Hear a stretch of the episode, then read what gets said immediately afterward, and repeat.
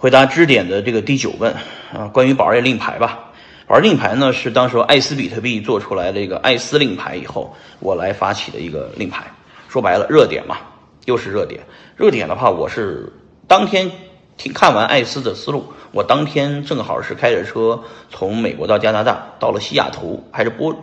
波特兰吧，大约在波特兰那附近的时候，我就说我发起一个宝儿令牌，一人一枚啊，呃，送五百万枚出去，一人一个啊。呃，现在宝儿令牌就是 blockchain 点 cc 那个网站，呃，你们可以打开 blockchain 点 cc 这个网站，你看一下，来领这个令牌，这是第一个。第二个，呃，令牌也其实挺简单的。我当时我的第一第一枚令牌呢，我说是，呃，发了一万枚。这一万枚令牌呢是叫 Chandler 令牌，你们呢可以拿着令牌呢到美国硅谷的时候住我家住一晚上啊，然后你住的时候就把令牌我就收回来了。呃，我希望通过这样广交天下朋友。呃，其实我一到美国的时候，家里就人特别多，每天都有来自硅谷的、来自国中国的、来自这个世界各地的那种项目方跑过来找我。呃，我不在的时候呢，也会有很多人就住在那里。啊，我这个挺感挺感慨的，因为呢，我第一次去美国，就是因为住了我一个朋友，他是一个著名投资人，住了他家住了几天以后，我感觉到了我的人生方向就是要到美国硅谷。起码住够十年，在这里要成长十年，啊，因为这里有全世界最聪明的人，我要向他们学习，啊，所以呢，我就定了这个目标。那时候我还只是在一四年的时候到的第一次啊，后来呢？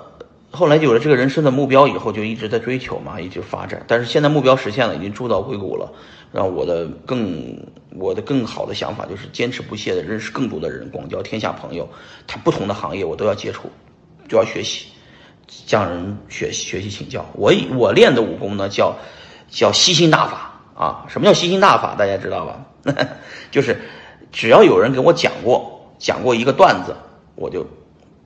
学学会。学过来啊，吸心大法把人的武功 copy 过来，然后经过我的脑子里的开发，就变成了一个新的段子，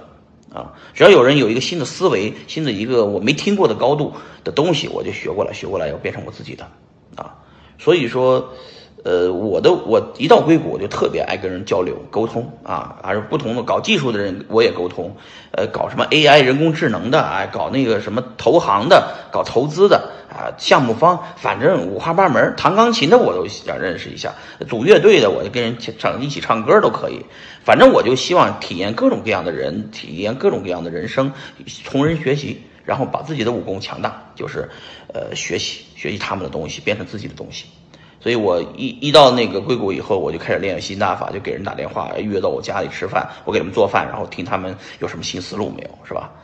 啊，这是我的办法。宝二爷令牌做出来以后。嗯，我就做出来那个，就是推广那个，呃，轻松筹上面那些看病，就是求助的啊，就是看病没钱，然后就求助，求助募资的那种人，他们募资募不到钱，于是呢，我说我我呢奖奖励这种给你推广你这个链接的人，这现在推广量还挺大的，就大家直接在 blockchain 点 cc 上面就可以看到有很多很多的这种求助案例，你就可以帮他转发朋友圈，帮他转发微博，然后呢。哎，你看到了，你帮他转发了以后，助人为为乐嘛。然后呢，还得到了一些 token，token 呢就是项目方给的一些 token，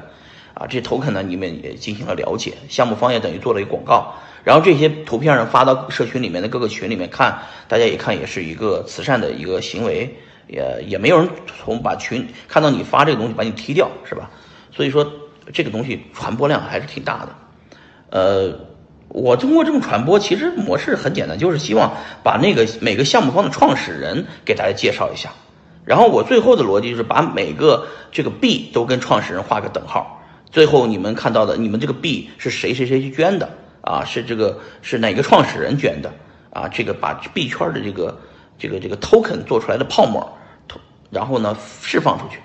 呃，分给大家，分给整个社区。呃，好多人说这个这个模式你。你你你做不到多大，你做不了太大，不可能有太大，等等等等的，我无所谓做多大，我只是说我要做，我就直接就做了，我管那么多做多大呢？我就现在也就十万来人一起玩这个社区嘛，后面可能也就最多五十万人、一百万人，我觉得够了啊！我觉得我自己起码做了一个我死死之前不后悔的事儿。